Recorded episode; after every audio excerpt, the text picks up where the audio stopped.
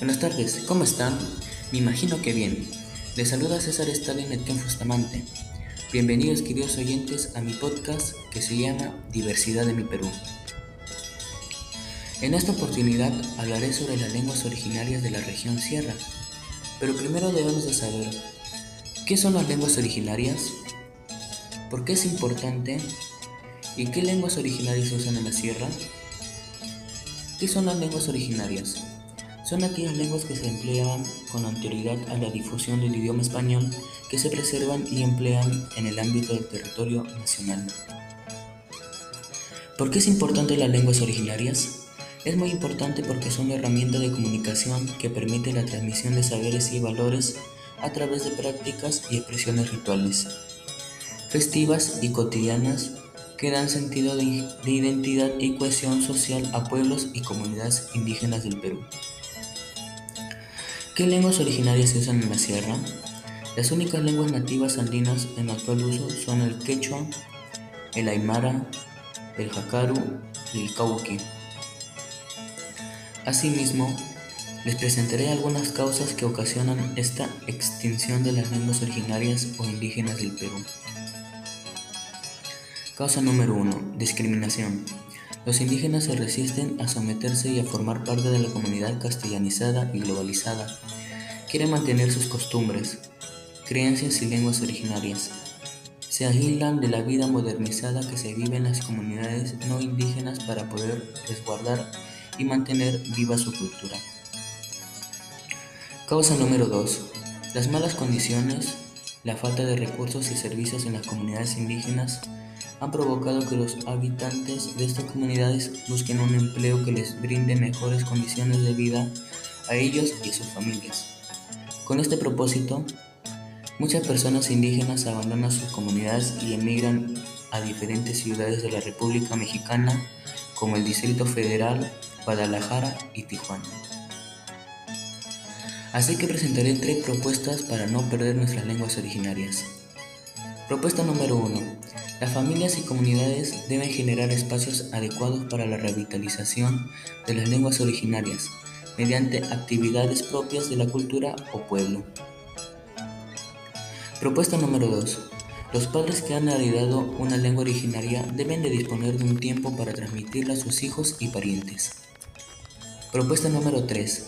Transmitir las lenguas originarias a través de las ceremonias oficiales y otros actos públicos de las autoridades, tales como presentación de proyectos o iniciativas de desarrollo local y regional.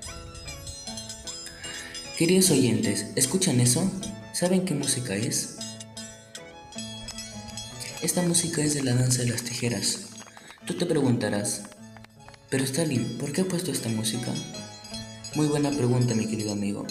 Es porque les voy a hablar sobre la reseña histórica de la danza de las tijeras que proviene de la región Sierra. Baile de las tijeras. Tras la conquista de los españoles, los sacerdotes incas fueron rechazados. Los españoles ordenaron a los nativos llamar a sus sacerdotes hijos del diablo. Esta, indicación no fue bien recibida por los incas y, los españoles tuvieron que aceptar a los sacerdotes nuevamente y dejarlos participar en los rituales católicos, obligándoles a bailar las danzas tradicionales de España. Minués, contradanza y jota. Los sacerdotes incas aprendieron los pasos de los españoles y sus danzas. De igual manera, vieron cómo se tocaban canciones nuevas en violines y arpas. Fue de esta forma como los danzantes de las tijeras aparecieron durante el siglo XVI. Cada danza debe sostener un par de tijeras en las manos, mientras la percusión suena para marcar los pasos. Se cree que el uso de las tijeras se debe a que los antiguos danzantes incas fueron explotados en las minas por los españoles. De esta manera surge la idea de tomar un par de tijeras en cada mano para danzar. En la sierra peruana este baile tiene un lugar desde abril hasta diciembre y se celebra en cada una de las festividades de los pueblos andinos. Now I am going to talk about the city of Chota in the Sierra region. Chota. The, city, the city is located in, in the north of the Peru, The city is bigger than Tunis. It has the most beautiful mountains and the most incredible the Bull Ring. The most popular river is the Chota River and it is longer than Marañón River. The hottest season is in April and the coldest season is in July. Finally, the eating caldo verde con quesillo is more popular than eating cuy con papa in the city. Welcome to Chota and enjoy your stay. Thank you. Con toda la información que presenté, estoy seguro que después de terminar mi podcast, muchas personas van a tomar conciencia y que se van a comprometer en hacer acciones para no perder nuestras lenguas originarias. Bueno, hasta aquí ha llegado el final de su podcast favorito.